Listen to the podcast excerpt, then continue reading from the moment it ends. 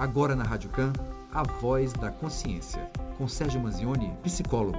Seja protagonista, mas da sua história. Bom dia, Sérgio Manzioni, você que é o nosso colunista. Bom dia, André Luiz. Bom dia aos ouvintes. Vamos em frente. Tenho dificuldades para dormir. Já tomei chás e receitas caseiras e nada do sono vir. Quanto mais a madrugada passa, mais eu fico ansiosa acabo dormindo já de manhã e muito cansada. Tem algum, tem algum jeito para eu ficar mais tranquila e menos ansiosa na hora de dormir?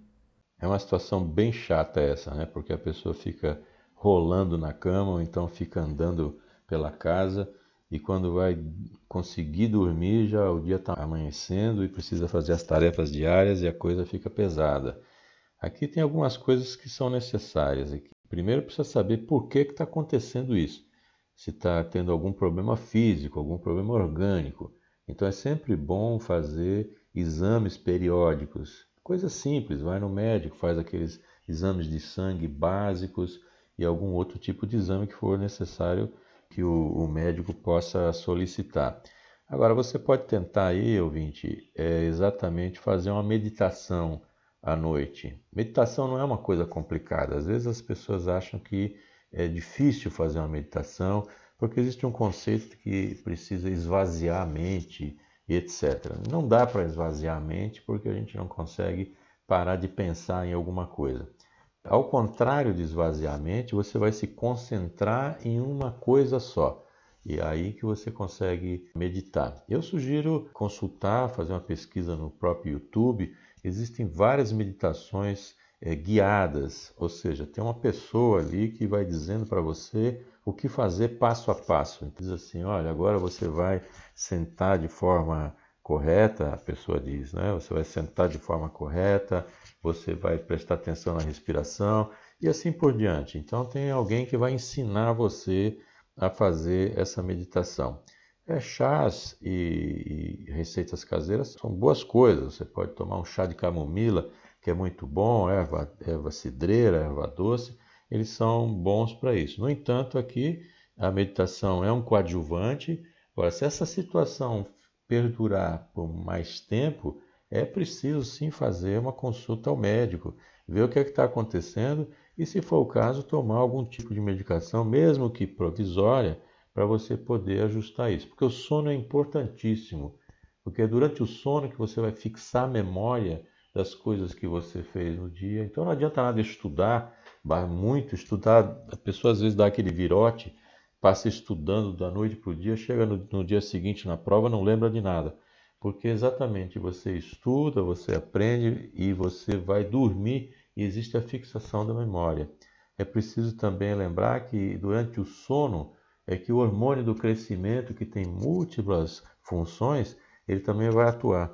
Então, existe uma série de coisas que acontecem no organismo durante o sono. Então, é, não é só uma questão de descansar o corpo, mas de várias funções orgânicas que passam a funcionar durante o sono.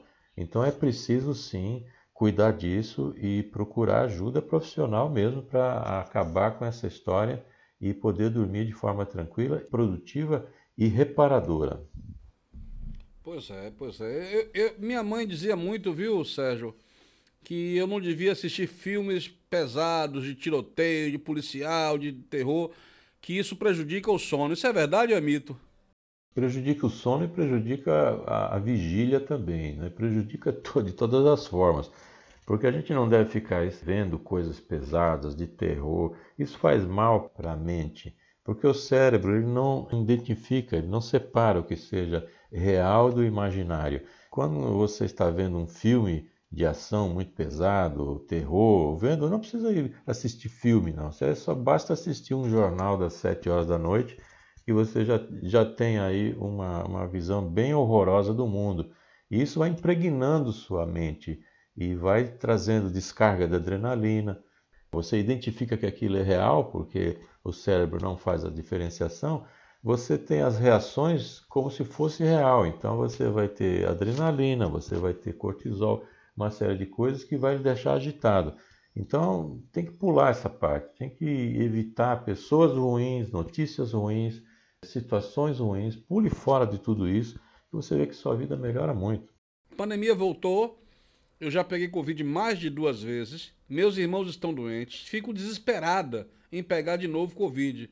Será que eu estou ficando paranoica? Pode ser que sim, porque paranoica no sentido mais genérico, né? não técnico da, da palavra, mas existe essa preocupação sim. Agora, o que é que deixa a pessoa mais tranquila nesse sentido é você estar com a vacinação em dia. Ou seja, você já tomou a primeira, segunda, terceira, quarta doses, já foram todas devidamente tomadas? É necessário isso? Claro, porque é a partir da vacinação em massa que você vê os números da pandemia caírem.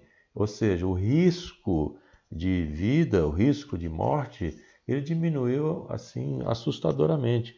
A despeito de algumas pessoas ainda em pleno século XXI acharem que vacina é algo que, que não é bom, isso é uma ignorância total, porque a vacina está acompanhando a humanidade há mais de 100 anos e funciona sim, tanto é que os números estão provando isso. Então, para aquela pessoa que está muito preocupada com a Covid, e a gente agora viu muita gente pegando Covid, pessoas próximas, etc., a partir do momento que se libera a máscara, o, o vírus circula com mais facilidade. Ainda a gente vai pegar a onda do São João, que, a, que foi há uma semana atrás, mas ainda vai começar, provavelmente na próxima semana, muita gente deve ter mais Covid. Mas de qualquer forma, se você está com a vacinação em dia, não se preocupe, ou você não vai ter sintoma nenhum, vai ser assintomático, ou você vai ter sintomas leves, bem coisa bem suave, e você vai tocar em frente. Então não deixe de tomar a vacina. Pois é, eu, eu inclusive posso dar exemplo disso, testemunhar a favor, porque estou com a minha dose vacinal completinha, viu, Sérgio? Graças a Deus. Isso é muito bom. Olha aqui, pergunta, pergunta de ouvinte. Meu marido fica me dando ordens o tempo todo. Já brigamos diversas vezes, eu já disse que vou embora. Prefiro ficar com meu pai do que com ele. Ele me disse que vai mudar, mas continua me manipulando o tempo todo. Vou embora ou arrumo um emprego para ver se ele melhora, Sérgio. Olha aí, ela, ela quer saber o que, é que vai fazer, Sérgio. Clara Maria. E aí, o que, é que ela faz? Ela larga esse maridão, dá um chute no pau da barraca? Ou, ou como é que ela resolve isso, Sérgio? Bom, ela pode fazer várias coisas aqui. Ela pode ir embora e arrumar um emprego, ela pode ficar e não arrumar um emprego, tem várias possibilidades. Agora, precisa arrumar um emprego em qualquer das situações. Se você consegue arrumar um emprego, as coisas melhoram por vários motivos. Primeiro que você tem uma receita, você vai entrar dinheiro, isso é fundamental, ainda mais nos tempos de hoje, cada vez mais você precisa ter uma renda anormal e mais uma extra para poder fazer frente a essa inflação que está absurda. E de outra forma, você vai fazer também com o emprego é deixar sua cabeça ocupada com coisas produtivas, necessárias, e não ficar só ligada a uma relação que parece um pouco desajustada a princípio, porque, como a própria ouvinte diz, briga diversas vezes, muita briga, e o marido fica dando ordem. Bom, esse negócio de marido dar ordem ou mulher dar ordem já tem alguma coisa aí errada, porque um relacionamento amoroso, um relacionamento assim, não é uma questão de hierarquia, não tem alguém que manda em alguém, você tem um equilíbrio entre as pessoas. Então você tem é, um mais um igual a três. Ou seja, você tem uma pessoa, tem a outra pessoa e tem o resultado que é o relacionamento. Então tem que ter um equilíbrio, tem que ter calma, tem que ter diálogo. Então essa história de mandar no outro já é alguma coisa que não está certa. E de qualquer forma, aquela pergunta se vai embora ou arruma emprego, para ver se ele melhora, eu diria que quem tem que melhorar é a própria pessoa aqui que está perguntando. Então não, não, é, não viver em função se o outro melhora ou não. Você tem que se melhorar e ver em que lugar você está dentro dessa relação. É uma relação boa para você? Não é boa? Se não é boa, você tenta consertar através do diálogo, tenta ver até onde isso é possível, e se não é possível, você simplesmente acaba com a relação. Claro que isso não é tão simples assim, não é uma coisa racional que você simplesmente aperta um botão e acaba.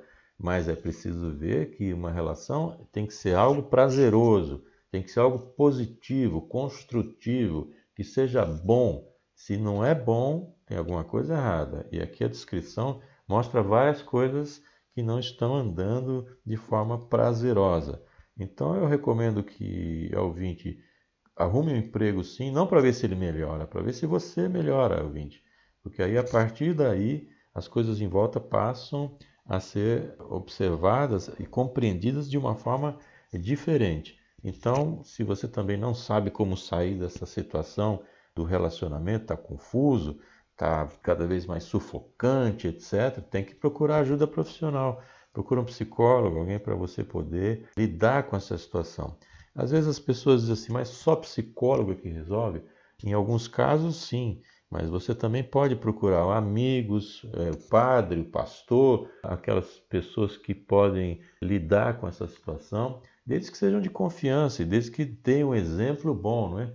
Que elas sejam pessoas que nas suas próprias vidas façam as coisas se manterem equilibradas. Não adianta você ter uma pessoa desequilibrada lhe dando opinião. Mas de qualquer forma, procure ajuda e vamos encaminhar esse relacionamento para as coisas boas, bonitas e prazerosas. Se não está assim, está errado. O que fazer para sair da depressão? Tudo perdeu a cor e o sentido para mim. O que devo fazer? Tenho marido, tenho filhos, mas nada faz sentido, Sérgio. A primeira coisa é identificar se é uma depressão de fato. Isso aí precisa ser feito um diagnóstico com um profissional. Então é psicólogo, eu recomendo aqui, pelo que ela está dizendo, que tudo perdeu a cor, não tem sentido para mim, que podem ser sintomas de depressão, sim. Mas o que, é que deve fazer? Procura um psiquiatra.